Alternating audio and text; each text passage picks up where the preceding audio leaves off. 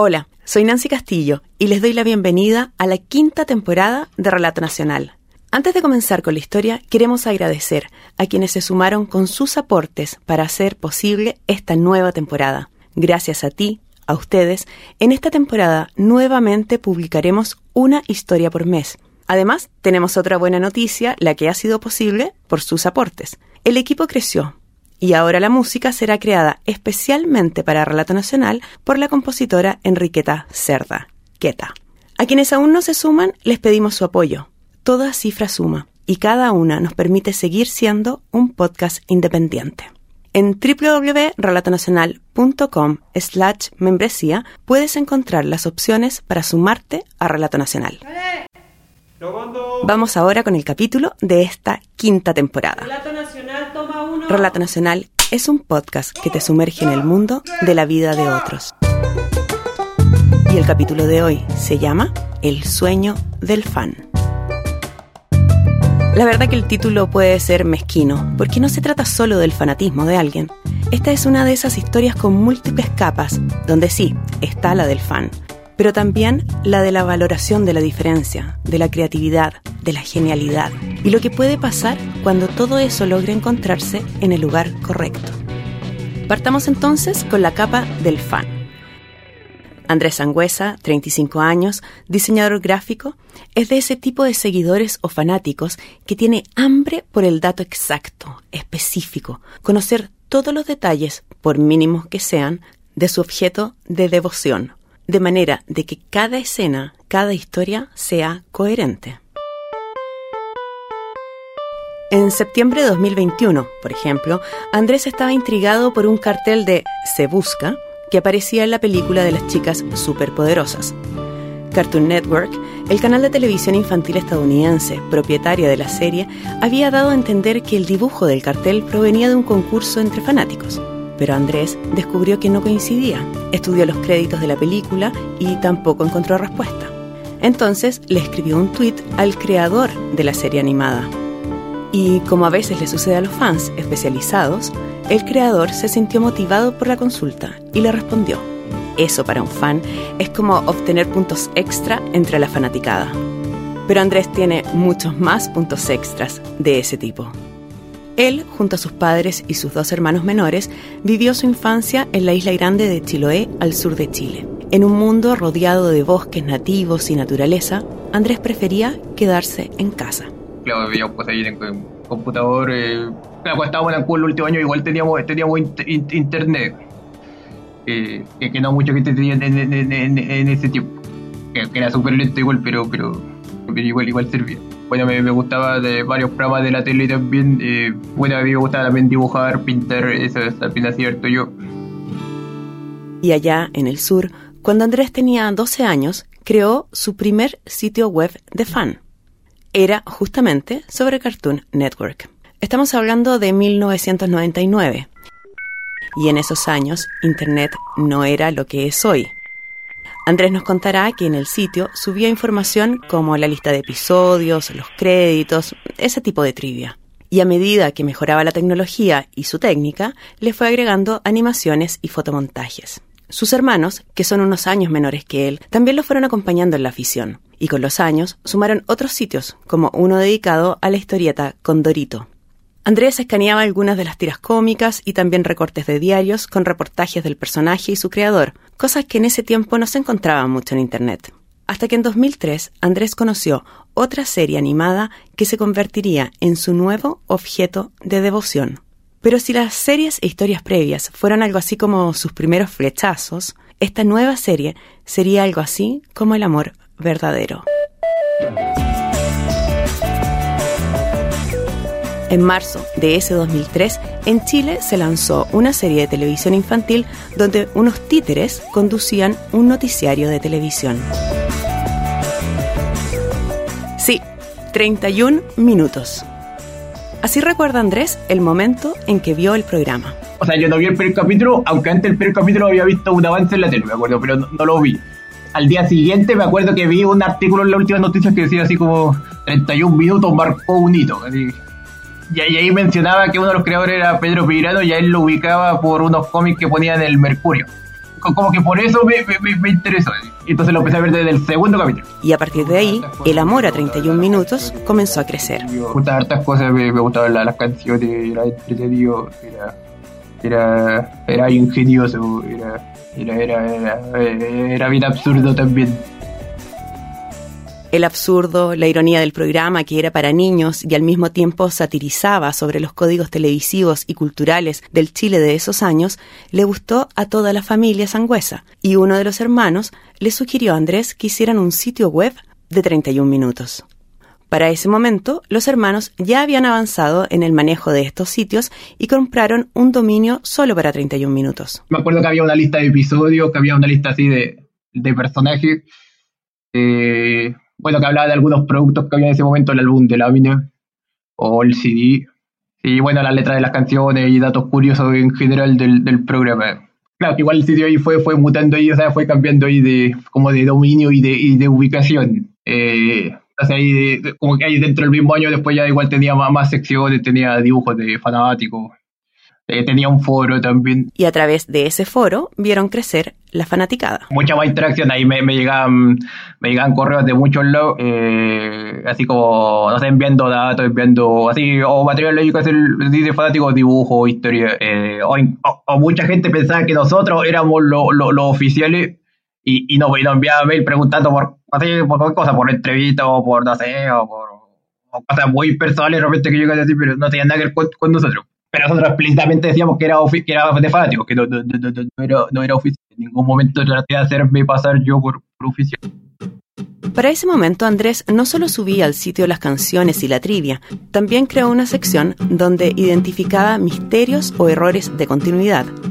Y pese a nunca haber conversado con los directores del programa y su productora Aplaplac, en un capítulo de la segunda temporada, Andrés celebró cuando vio que el protagonista del noticiario, el gran Tulio Triviño, respondía a temas que ellos preguntaban en el sitio. Hay un capítulo de la segunda temporada, al final de un capítulo que sale como un ratón fanático ahí de Tulio.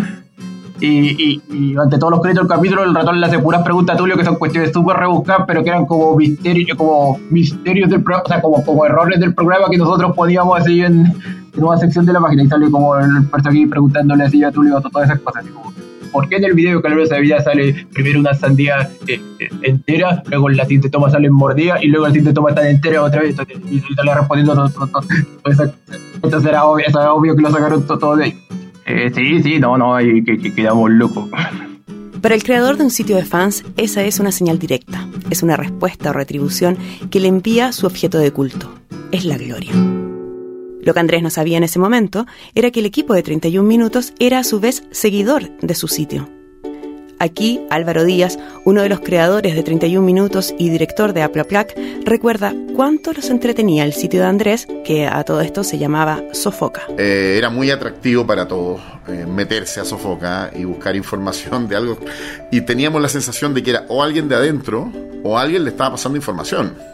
Pero no era información relevante tampoco. Era como que, que ¿por qué sabe esto? ¿Cachai? ¿Por qué sabe cosas que no eran ni, ni ofensivas, ni nos ponían en peligro, nada? Sino que era como, qué sé yo, un personaje se inventó porque alguien descubrió algo que estaba escondido en una caja y le pusieron cajita, no sé. ¿Y ¿Por qué sabe esto? ¿Cómo, cómo accede a ese, a ese, a ese? No lo, no, yo nunca lo supe. ¿Cómo hace- accede a ese ane- anecdotario permanente que puede ser 31 minutos y a ese deseo de estar citando y evocando cosas como de nuestro imaginario? Eh, tenía mucha atención, por ejemplo, a las publicaciones medias provincianas de 31 minutos, noticias mal escritas, eh, caricaturas feas, ¿cachai? O sea, como que hacía una acumulación del mundo alrededor de 31 minutos que era impecable. El año 2005, 31 Minutos terminó su tercera temporada y no hacen otra producción audiovisual hasta tres años después, cuando lanzan la película de 31 Minutos. Pero en esos tres años sin producciones, el programa comenzó a transmitirse en otros países latinoamericanos y entonces la fanaticada cruzó las fronteras de Chile. Y se repitió el fenómeno que sucedía en este país. Los fans de 31 Minutos no eran solo niños, jóvenes y adultos gozaban sus programas y tarareaban sus canciones. Para ese año 2005, Andrés empieza sus estudios universitarios e ingresa a estudiar diseño gráfico en la ciudad de Puerto Montt, también al sur de Chile, donde se había trasladado la familia. y ahí continuó con su afición y el trabajo en el sitio. Y mientras el programa ganaba fama en el continente, Andrés subía allí todas las entrevistas que el equipo daba, fueran en diarios, revistas, y si eran en televisión, entonces las subía a YouTube. El sitio de Andrés era el referente, no solo de los fanáticos de 31 minutos, también de sus creadores. Aquí Álvaro Díaz de nuevo. Las primeras temporadas se grabaron entre el 2003 y el 2005 y tuvimos, un periodo largo como de retiro. Hicimos una película ahí, que nos demoramos mucho, pero como de retiro, por decirlo así, o sea, de retiro de la, de la prensa y del, éxito también, de la fama.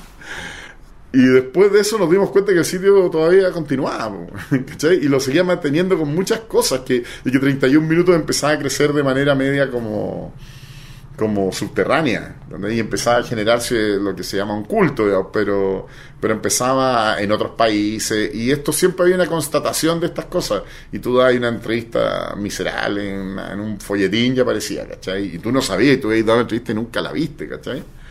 Y básicamente era el sitio de referencia lo que nos permitió a nosotros, de hecho, no, no tener nuestro propio sitio, porque ese sitio era mucho mejor del que podríamos hacer nosotros. Entonces, cuando los medios le pedían información sobre la historia del programa, ellos decían, búsquenla en Sofoca. Por su parte, Andrés, después de dos años en la Universidad de Puerto Montt, evaluó que la enseñanza era deficiente en aspectos que a él le interesaban y decidió cambiarse de universidad y de ciudad. Se fue un poco más al norte, a Concepción, y si bien ella encontró que la universidad era mejor, en lo personal no lo pasó bien. Me gustaba la carrera, pero la, universidad no, no, me gustaba tanto, porque a veces sentía que la malla curricular era muy, ¿cómo se puede decir? Muy, no, sé si superficial o como que, o sea, como que de repente había muchas cosas que para, mí por lo menos eran importantes, pero como que en la malla no, como que trataban de, resumir muchas cosas en, un mismo ramo, por ejemplo. O sea, no, no habían ramos específicos para tipografía, para color, por ejemplo. Entonces, por eso me fui a Concepción bueno, creo que en Concepción era mejor eso, pero, pero creo que en calidad como humana era, mucho mejor allá en Puerto. Con, con, los compañeros como que en general no nunca me llevé bien allá, eran, no, eran muy... Sea, Puerto, porque en Puerto Montt, por alguna razón, como que eh, era como de, todo, venía de todo Chile, así, ya había gente de toda la edad, de todo lo... entonces era, era un grupo mucho más diverso, pero en Concepción allá eran todos como más... Todos, eran como bien de, de como, como medio de clase alta, así, y así... Y, no, y como, como que todos se conocían de antes también, como que no, nunca, nunca, o sea, con los compañeros nunca me, llevé muy bien con nadie y, y algunos profesores eran era, era muy, muy, muy pesados en la tesis. En la tesis así no, no me ayudaron nada. Así llega el año 2010 y Chile es golpeado por uno de los terremotos más grandes de su historia, un 8.8 con epicentro muy cerca de donde vivía Andrés. Entre las miles de actividades para ayudar a las zonas más golpeadas, 31 Minutos monta su primer show en vivo y uno de los destinos fue Penco, una ciudad a 15 minutos al norte de Concepción. Álvaro y Andrés recuerdan así ese día. Yo me acuerdo que, tocamos en la mañana en la, en la Plaza de Penco, un domingo. Y de repente se me acerca, termina el show y se me acerca un, personaje bastante singular, con una cámara colgando acá en el, en el pecho. Me mira y me dice, yo soy Andrés. Y yo hago el gesto como, hola Andrés, ¿te gustó el show? No me dice nada, me dice, soy el de Sofoca. Y yo le digo, pero Andrés, y le doy un abrazo, me acuerdo. Y él no, me, no reaccionaba mucho al abrazo. Los días que estaba ahí, o sea, bueno, y él se cachaba la página y me decía, oh, sofoco, sí, y, bueno, y él me contaba que, claro, que, que siempre ellos se metían siempre en la página cuando estaban haciendo el programa, porque, claro, siempre que algo, ellos no se acordan de algo, ellos tienen que meterse en la página ahí para, para, revisar ahí la información y acordarse, o, o cuando le pedía información los periodistas siempre le decían así, no, que se metieran en la página no y que ahí salía todo. Andrés, ¿qué? Y como que me digo, pero lo que queráis, que queréis sacarte fotos con los personajes, queréis conocerlos, te voy a presentar a todo el equipo, le presentó a todo el equipo, le regalo una polera, le, no me acuerdo qué más teníamos para regalar, le, le, pasé un gorro, ponte tú, no me acuerdo. Al punto que ya no había, yo ya no, no obtenía más reacciones de Andrés, Dios. Y ahí como que Andrés yo le dije, si quieres saca una foto, y él saca como foto y ah, saca muchas fotos de registro a todos los títeres, a todos los, a los logos del camión. No se quería sacar una foto conmigo tampoco, no, no era que se quería poner al lado mío y, ahí ponernos los dos como lo que hoy día es una selfie, en esa época no, no existía. Eh, y de repente yo digo, Y me miraban todos como ya, pero ¿qué hacemos con él? ¿Qué más podía hacer? Era mucho rato esto, estoy hablando más de media hora. Digo, ¿quieres algo más? No, y, me dice, y se va, y se mete todavía, esto sí detalle me acuerdo, se mete a la parte de atrás de un Chevy Chevet, y había están sus dos abuelos en el, en el Chevy Chevet, y pum, se sube y parte.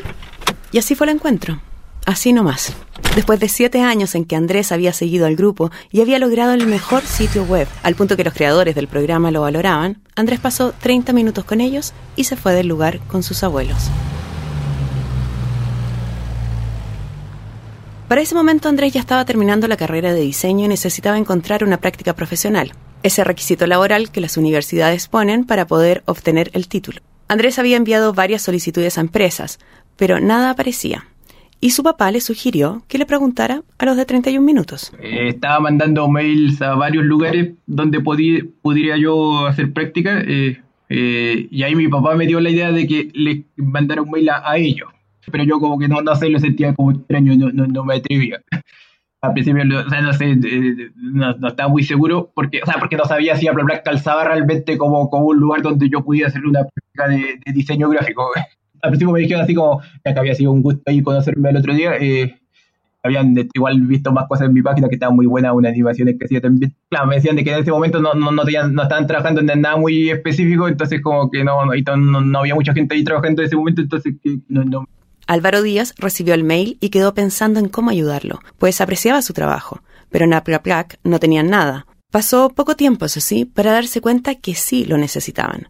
El grupo había empezado a armar por primera vez su página web y habían contratado una empresa especializada en eso. Pero la cosa no avanzaba como querían y ahí Álvaro se acordó de Andrés. Seguía buscando práctica y de repente me mandó un mail Álvaro y diciendo así como, oye Andrés, necesitamos, es urgente, vente para acá Entonces, entonces, entonces fui para allá, no sé, el lunes siguiente y, ahí me dijeron que, que claro, en bla, que estaban haciendo un sitio web con, con una gente, pero se están demorando mucho, entonces que querían que yo ayudara ahí a, ayudarlo ahí a, a terminar el, Y así fue. Andrés comenzó ese lunes a trabajar en el sitio web y su manera de trabajar, el conocimiento que tenía del colectivo y la creación de 31 minutos todo eso lleva a que el estudiante en práctica logre armar el sitio web que los creadores querían. Andrés termina su práctica en Black y me dice, digo, Andrés, muchas gracias, creo que hiciste un muy buen trabajo, estoy muy agradecido, vamos a seguir viéndonos eh, cuando salga algo.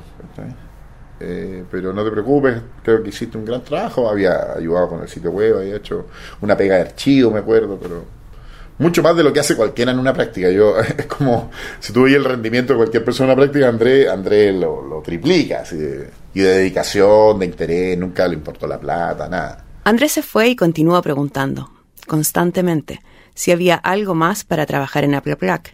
Y en la medida que aparecían trabajos, Álvaro le dio algunos freelance.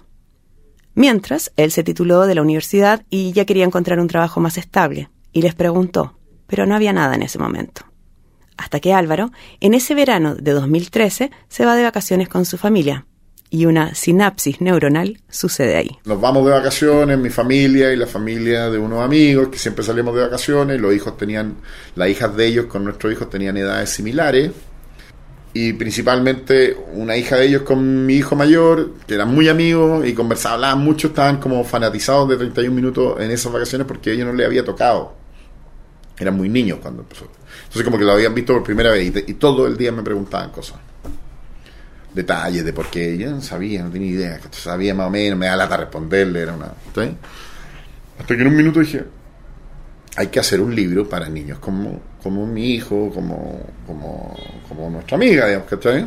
Hay que hacer un libro. Y ese libro tiene que ser como 31 minutos. No tiene que ser un libro tan fácil, ni tiene que ser un libro que parezca tan accesible, tiene que ser un libro que sea muy atractivo en el sentido de algo que yo quiera tener. ¿Y quién mejor que Andrés para, o sea, tienes un libro para fan, y qué mejor que un fan que maneja todo como para, para, para entregar esa información, alguien que ya tiene esa información además. Y hagamos un libro que tenga todo, no que tenga, no que tenga, no que tenga edición, no, no que tenga todo, todo, todo donde te a perder en el libro, que sea. Y entonces llamó a Andrés y ese fan, que había construido el mejor sitio web sobre ellos, el que lo sabía todo sobre ellos, logró lo que pocos fanáticos logran, escribir reconstruir y hasta inventar la historia de su objeto de devoción. Algo así como el fan art llevado al límite. A Andrés incluso se le ocurrió la idea de crear un mapa de ese pueblo inventado que es Titirilquén, donde se supone viven los títeres. Nadie más que Andrés podría pensar en esto. Eh, una, una sección que era como, como un turistel, pero que tenía información de, de así. O sea, yo le inventé ahí un mapa y, todo eso. O sea, no dice dónde, no dice dónde vive cada uno, porque, bueno, es que igual en el programa hay una confusión ahí geográfica porque, porque, porque supone que el programa no se graba en Titirilquén, pero igual pasan todas las cosas en Titirilquén y todos los personajes, eh, no sé, Tulio nació en Titirilquén, pero él no vive ahí ahora, entonces, entonces hay como un enredo ahí, pero, o sea, se supone que es como una, como, como, es como la ciudad natal de todo. Entonces, la plana, pero el chiste ahí era de que, de que la ubicación, el- como que el, el plano de la ciudad como que no, no tenía ni, ni, ni, ni, una lógica, así como... eh, o sea, igual mencionaba varias cosas que se han mencionado en el programa también. A todos en el equipo de Aplaplac, ese mapa y otras trivias de almanaque que Andrés creó hacían todo el sentido. Cuando el libro gordo de 31 minutos salió de imprenta, Álvaro Díaz y Pedro Peirano, el otro fundador creativo y pieza clave, se fueron a México a la Feria del Libro de Guadalajara. Las 500 copias que llevaron se vendieron en cosa de horas y los fanáticos mexicanos hacían largas filas para conseguir un autógrafo de los creadores del programa. Un triunfo que también era de Andrés Sangüesa. Andrés además es el genio detrás de las redes sociales de 31 minutos. Es tan genial su manejo de estas, el sentido del humor afinado para recordar la escena precisa para subir a Instagram o la capacidad de respuestas a las preguntas y comentarios de los fans que muchos creen que detrás de eso hay todo un equipo. Y no, es solo Andrés, el fan que cumplió el sueño. Y debido a su desastrosa conducta, la coma musical Melodía retira su auspicio de este programa. Me llevo todo mi dinero. Adiós. ¡No nos interesan sus copas mugrientas! ¡Era el peor juguete del mundo! Nadie los necesita. Se equivocan. Sin auspiciador ya no hay dinero para hacer el programa. Por lo tanto, 31 minutos se acaba acá. Ok, es verdad. No podemos terminar el episodio acá, pues nos falta hablar de otras capas, como la diversidad y la divergencia. Tú tienes una condición de neurodivergencia. ¿Cuál es tu condición? Eh, Asperger. Puede que todo ese tema de lo neurodivergente eh, sea algo que me ayude a mí a, a que tenga así buena memoria. Pa, creo que eso me ha ayudado un poco a acordarme de, o sea, de cosas del programa y eso me, me sirve mucho para el trabajo mismo. Es cierto, su memoria es privilegiada en cuanto a 31 minutos, pero eso no es todo con Andrés. Como nos cuenta Álvaro Díaz, Andrés aporta una serie de genialidades en el proceso creativo, como por ejemplo cuando se le ocurre una escena a raíz de su habilidad de captar el sentido del humor, aunque no siempre las dice a tiempo. Como esto que ocurrió justo antes de la tercera presentación de 31 minutos en el festival Lollapalooza el año 2018. El equipo había ensayado por horas y horas, y Andrés había estado grabando el proceso para el making of, cuando la noche anterior a la presentación a él se le ocurrió una idea. Antes de seguir, algo de contexto. Unas semanas antes de esa presentación en Lollapalooza, en marzo de 2018, en lo que se conoce como el Festival de Viña del Mar de Chile, donde por casi cuatro décadas se han presentado músicos iberoamericanos y anglosajones, a la autoridad de la ciudad se le ocurrió entregar un homenaje al artista ícono. En ese momento fue el cantante español Miguel Bosé por haber asistido en 10 ocasiones en la historia del festival. Y si bien la idea era buena, la ejecución fue horrible. Sobre el escenario se puso un afiche con fotos sobrepuestas, como un collage mal hecho. El homenaje fue el trending topics de lo absurdo. Vamos con Álvaro Díaz y su recuerdo de la idea de Andrés. A Andrés se le ocurren muchos chistes. Andrés llega y estamos haciendo ensayos de, la, de una obra. Los ensayos son muy, son muy estresantes, porque son mucha gente y tenés que mover títeres y músicos y escenografía y luces. Tenés que estar viendo muchas cosas a la vez cuando estáis en los ensayos como generales. Y Andrés siempre está grabando el proceso, así como making of y cosas. Y siempre al final te dice, tengo una, no, se me ocurrió una idea. Entonces, bueno, me da raya porque yo sé que la idea es buena. ¿Cachai? Y ¿por qué no me la dijo hace una semana? Yo sé que la idea es buena y si la escucho la vamos a implementar. Para la palusa, antes de lo habíamos ensayado nada más, está todo bien, y él se le ocurrió, la verdad es que le habían entregado como un homenaje a Miguel Bosé en Viña. Ese cuadro. Entonces Andrés, antes de palusa íbamos a salir como, o sea, no al escenario, pero íbamos a hacer la de la palusa, ya habíamos ensayado nuestro show, estaba todo. Nosotros somos súper perfeccionistas en general, los shows, no, no dejamos nada, se improvisa, nadie puede hablar entre medio. O todo lo que se dice ya se sabe. Donde dice, eh, tengo una idea, dice, o sea, tengo una idea que quizás podría funcionar, quizás no, no sé, ya cuál. Estamos ahí en Lollapalooza ya, ¿Por qué no le entregan a Tulio un homenaje así como de Miguel Bosé? así, ah, así. Obviamente en la noche yo estaba llamando al, al director de arte, diciendo, ya, este un homenaje, está llamando a Pedro para que bueno, escribiera la escena de, teníamos que ensayarla, todo esto antes, ya, weón, siempre, porque son muy buenas las ideas de que se le son muy, siempre no tienen nada que ver con algo importante, son como detalles, así, ¿cachai? Y otra genialidad en su manejo de redes sociales e Instagram en particular. Ha tenido momentos lucidísimos, así, impresionantes, una vez estaba el estallido, él estaba demasiado conmovido por el estallido y no sabía qué poner. Entonces yo decía, no pongan nada, no te preocupes, no el estallido no es, no es, algo que nosotros tengamos que decir cosas, está todo el mundo diciendo cosas, nosotros la verdad que no, tenemos mucho que apostar ahí y 31 minutos está muy presente de otras maneras. Entonces, si te mandan una foto de alguien en una marcha con un modo, sube la trata de no ser, de no tomar una postura que después nos genere eh, una sensación indeseable o una sensación de adultez respecto a dar lecciones o estar pontificando y creo que eso es lo que siempre él lo sabe muy bien entonces no, no, tenemos nada que decir en términos y un bus de vuelta de Talca a Santiago y parece como que se despierta y se le viene una imagen a la cabeza que era el signo de 31 minutos con los ojitos que tiene con los ojitos y los ojitos con, con una cruz y caché que esa es la imagen. Y esa imagen fue tan potente que no, uno no podía decirle, oye, está ahí. Como que era perfectamente asimilable, era como un prodigio de diseño, ¿cachai? Y la puso sola, sin, sin comentarios, sin. Ah, me acuerdo que quería poner un comentario y dije, Andrés, la imagen no te la voy a. Obviamente está muy, muy. Es tan potente la imagen que no te puedo decir. Pero creo que no te puedo decir más comentarios que eso, entonces no pongamos comentarios. Dejémosla, ¿cachai? Y tiene eso, tiene eso, esos momentos así bien particulares. Y otra genialidad más, que ni siquiera Álvaro ha podido escuchar, pero lo sabe. Andrés quería crear una canción para 31 minutos.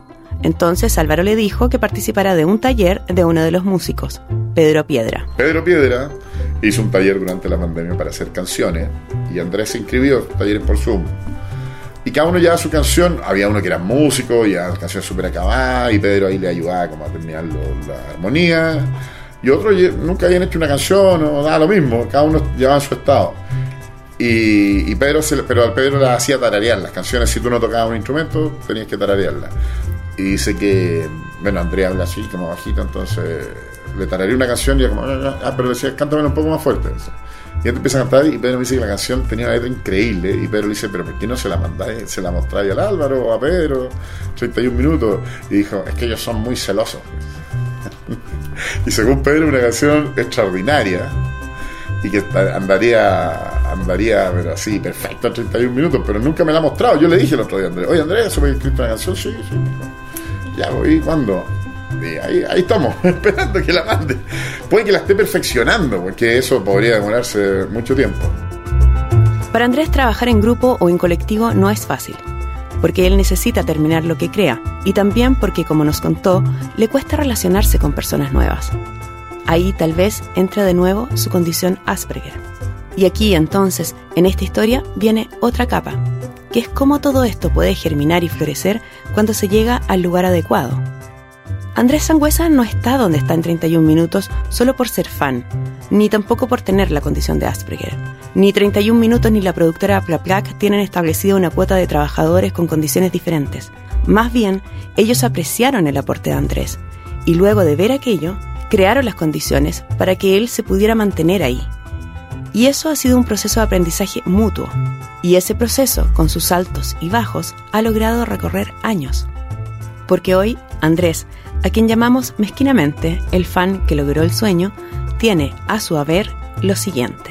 El staff fijo de Aprobac somos cuatro personas.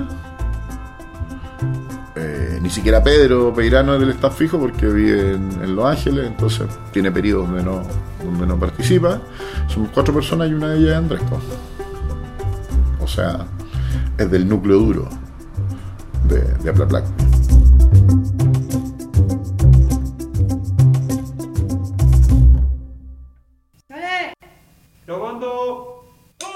El capítulo de Relato Nacional de hoy, El sueño del fan, fue reporteado, dirigido y guionado por Nancy Castillo. En la producción, Josefina Aguirre. El capítulo fue musicalizado por Enriqueta Cerda. Y también agradecemos a 31 Minutos y a la productora Apla Black por permitirnos usar sus canciones. La edición de audio fue realizada por Marcelo Cotton y la locución fue grabada en Neosonic. Relato Nacional es el producto editorial de la productora de contenidos La Factoría. Recuerda apretar seguir, follow en la plataforma donde nos escuches y así estarás informado del nuevo capítulo que lancemos y así también nos apoyas. Y si quieres que este podcast siga adelante, ingresa a www.relatonacional.com slash membresía y apóyanos con tu aporte. Gracias a ti llegamos con más historias a todos los auditores.